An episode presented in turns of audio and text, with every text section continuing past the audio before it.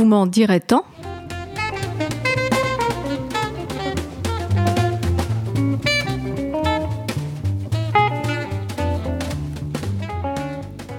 une soi-disant affaire est venue pimenter un peu une campagne présidentielle qui semblait n'intéresser que peu les Français. Je parle de l'affaire Kinsey. Kinsey, que Kinsey est le nom d'un cabinet de consulting international, mais tout de même pas mal américain, puisque basé à New York. Sa notoriété est grande et beaucoup d'entreprises ou d'administrations sollicitent ses conseils. C'est le Sénat d'ordinaire discret pendant les débats électoraux, qui a sorti cette affaire en publiant un rapport pour dénoncer les recours, selon lui excessifs, de l'État à des officines de conseil, et particulièrement à celle-là. Derrière ce qui ne sera probablement qu'une péripétie des campagnes, se cache tout de même un problème sociétal très profond. Déjà, une surprise linguistique. En français, on parle de conseil en anglais, langue internationale des affaires, de consulting. Ce n'est pas tout à fait équivalent. Conseil vient du latin concilium, qui est un avis donné. Consulting est la traduction de consultation, lui-même hérité du latin consultation.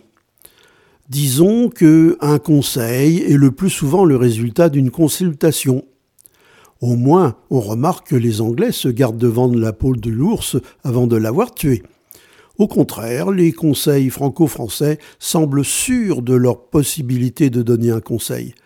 C'est comme si les médecins se disaient guérisseurs. Enfin, que les consultants soient non pas ceux qui consultent, mais ceux que l'on consulte, me paraît un peu suspect sur le plan de la langue française.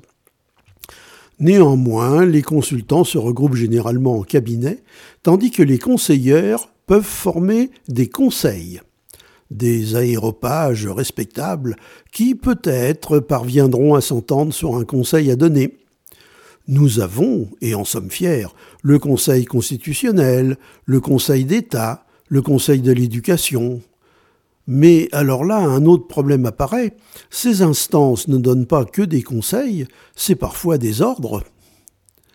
Pour conclure sur cette affaire McKinsey, il s'agit d'une affaire de consultants tombant curieusement en pleine consultation populaire, puisque l'élection présidentielle appartient à cette catégorie.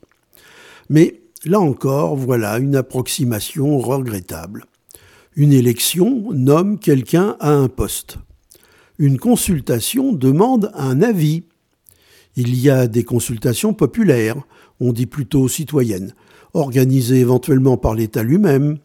C'est alors une sorte de sondage d'opinion officielle dont les conclusions n'ont pas force de loi, comme pour un référendum par exemple, mais qui sont censés être autant de conseils aux gouvernants qu'ils suivront ou pas. Un exemple pour bien comprendre. Une consultation citoyenne, donc, a été organisée à propos du revenu universel d'activité, le RUA. Eh bien, cette consultation a été organisée par la société Cap Collectif. L'administration n'avait pas que cela à faire, sans doute. Et les résultats ont été analysés et synthétisés par Opinionway. Mais attention, il y a des règles pour faire ça. Hein. Elles sont rangées dans la norme ISO 20252, dont vous n'ignorez rien, je suppose. Déjà, le calendrier proposé par le gouvernement. Concertation publique octobre-novembre 2019. Tiens, ce n'est plus une consultation mais une concertation, ce qui n'est pas du tout la même chose. Mais poursuivons. Un jury citoyen janvier 2020. Un jury citoyen? Réponse. Le jury citoyen est composé de 15 membres représentatifs de la diversité de la population française. On n'est pas grand-chose tout de même. Hein. Alors après ça, nous avons, ou pas, Préparation et dépôt du projet de loi courant 2020. Eh oui, on n'en a rien su. Préparation technique de la mise en œuvre 2022-2023. Premier versement du revenu universel d'activité en 2023. C'est ce qu'on appelle une digestion lente. Et d'ailleurs, on a déjà pris du retard car le Parlement ne s'est pas encore prononcé. La Covid peut-être. 8100 personnes auraient participé activement à la consultation citoyenne. Problème, combien seront décédés lors des premiers versements? Mais reprenons le travail d'Opinionway, car il s'agit bien d'un travail. Imaginez 8000 qui proposent quelque chose sans s'être concertés. Comment résumer tout cela? Des plans de code ont été établis d'abord. Après, les opinions n'ont été prises en compte que si elles entraient dans ces plans de code. Mystérieux.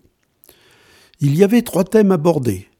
Pourquoi le RUA Pour qui le RUA Comment faire le RUA Pour chaque thème, il y avait tout plein de propositions du gouvernement sur lesquelles les participants étaient censés se prononcer pour ou contre. Ah, ça déjà, c'est plus simple.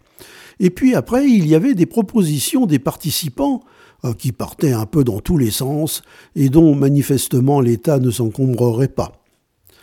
Bon, c'est un peu démocratique, plutôt confidentiel, terriblement long. La démocratie a toujours rebuté les dictateurs, en partie à cause de son manque d'efficacité. Alors que si on consulte un cabinet privé sur la question, la réponse arrive en quelques semaines. Le conseil, que dis-je, les conseils sont assortis de stratégies, de normes de traçage de l'efficacité de la réforme, de chiffres. C'est très important les chiffres. Et d'ailleurs, tout en bas, il y a un chiffre qui indique le montant dû au cabinet. Selon le Sénat, l'addition globale de toutes ces consultations privées priverait le budget de la nation d'une somme importante.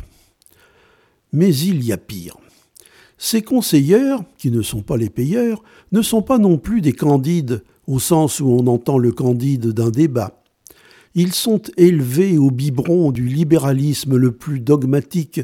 Ils ne pensent qu'en termes d'entreprise. Pour eux, la gouvernance et du management, la démocratie de la gestion des ressources humaines, etc. Et c'est lorsque ces officines sont consultées sur l'organisation du service public que l'on doit s'inquiéter. Tous ces gens vivent dans un monde où le service public n'existe pas.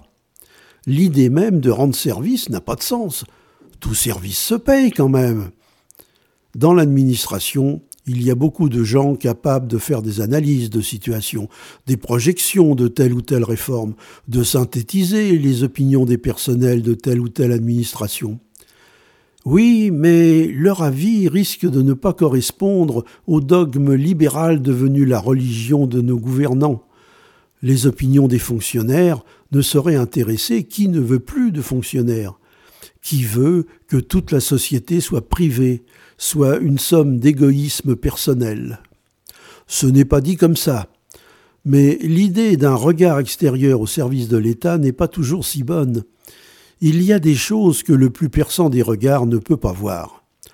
Un diplômé d'une école de commerce peut-il percevoir le sens du dévouement au peuple?